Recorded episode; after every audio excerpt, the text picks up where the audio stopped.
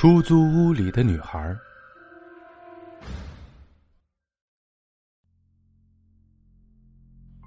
租房合同签订的那一刻，我不经意间看见西装笔挺的中介露出了一丝诡秘的笑意。不过我没有在意，因为他给我推荐的房子确实不错，临近地铁口，交通方便，最重要的是价格也便宜，三室一厅，一个月才八百块钱。这对于我一个初到大城市打工的穷光蛋来说，是最友好不过了。我付了押金，中介把钥匙交给了我。我攥在手心，突然感觉到有一丝的凉意。在一路奔波之后，我来到了出租屋所在的小区。在物业登记的时候，几个聊天的大妈得知我要租的户型，都不约而同的将目光投向了我，齐刷刷的，别提有多瘆人了。我觉得奇怪，但初来乍到又不善言辞。所以拿了门禁牌后，我埋头就走了。在电梯里边，我脑海中一直浮现那些老太太的眼神。突然，叮咚一声，中断了思绪。出了电梯，楼道走廊空荡荡的，而且很干净，丝毫感觉不到有人生活的气息。十二楼，东三户，我对着门牌号寻找，终于在走廊尽头找到了。不知道是否是门锁的缘故，钥匙插入锁眼转动了好久，才终于打开了门。当我把行李放在玄关地板上的那一刻，我心里感叹，自己终于有个落脚的地方了。作为暂时的主人，我首先对房间巡视了一圈，发现中介果然没有骗我。这是一个婚房，里面的家具电器配备齐全，装修的也很漂亮。唯一的问题就是太暗。在我意识到这个问题的时候，我走到阳台，试图先把客厅的窗帘拉开，可是我刚一拉，齿轮就卡住了。难道是长时间不用生锈的原因吗？质量也不至于这么差吧？我不甘心，搬了凳子强行拉开。当阳光投射进来的时候。我突然听见杯子破碎的声音，我猛然回过头，不知为何，客厅茶几上的玻璃杯子掉落在地，而且茶几上的物件翻落，好像是经过撞击被人推翻了一样。可是屋子里根本就没有别人呐。我皱了皱眉头，但也没有多想，开始打扫卫生、整理床铺，忙活了一下午。晚上喝了点酒，倒头就睡。毕竟坐了一天两夜的绿皮火车，根本就没有休息好。睡到后半夜的时候，感觉胃里翻江倒海，就迷迷糊糊的醒了，心想着一定是喝到勾兑酒了。我看了下表，是凌晨十二点，一边骂娘，一边摇摇晃晃的走着去卫生间呕吐。房间里黑乎乎的。我伸手开灯，但开关却没有反应。随后，我恍惚感觉到后脖颈吹来一阵阵凉意，就好像有人在对着你吹气。我一下子酒意全无，汗毛一根根直立了起来。老人说，半夜十二点的时候千万不要看镜子，而我现在就站在洗手台前，越是不让看，我越是想看。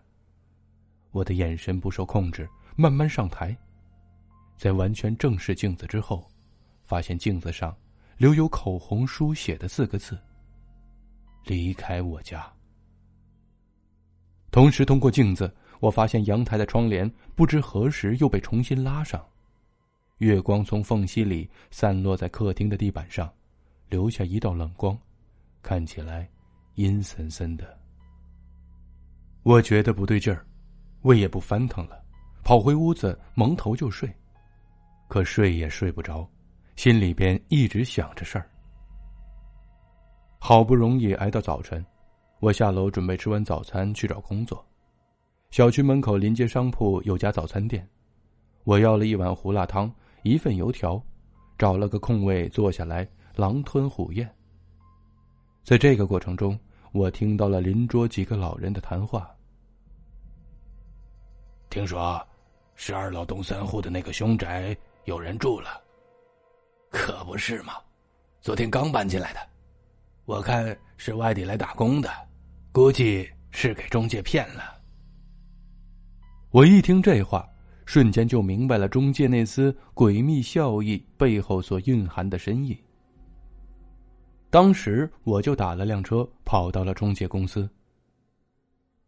你奶奶的，竟然租给我凶宅！你看我好欺负是不是？我揪住他的衣领，大声呵斥。对方连连求饶：“大哥，你听我说，是你预算只有八百，我才将那个房子推荐给你的。”随后，他让我看了看同区域的房源，就算是没有家具的老旧小区。均价也在两千左右，这大大超出了我的承受能力。大哥，要不这样，我钱给你退了，再补给你一百精神损失费。你这生意我不接了，你再到别处看看。他这样一说，我反倒是犹豫了。确实，现在的这个房子除了脏点其他方面都是最优的。我心一横，想着下地干活的时候，枕着坟头都睡过。怎么到了城里还怕这玩意儿？在吸了一根烟后，我决定继续住下去。不过前提是让他把这房子的来历给我交代清楚，好让我有个心理准备。经过了解，我算是知道了大概。原来这房子是一年前一对情侣买的婚房，当时房子都布置好了，结果有天夜里，准新娘一个人在家的时候，遇到了入室抢劫。在威胁要银行密码的时候，歹徒一失手，把新娘给杀死了。这样一来，婚房就变成了凶房，谁也不敢住了，一直闲置着。感情这有什么好怕的？在农村，夫妻吵架动不动喝药自杀的多了，那房子不是该住还得住吗？晚上的时候，我又买了瓶二锅头，准备跟他死磕到底。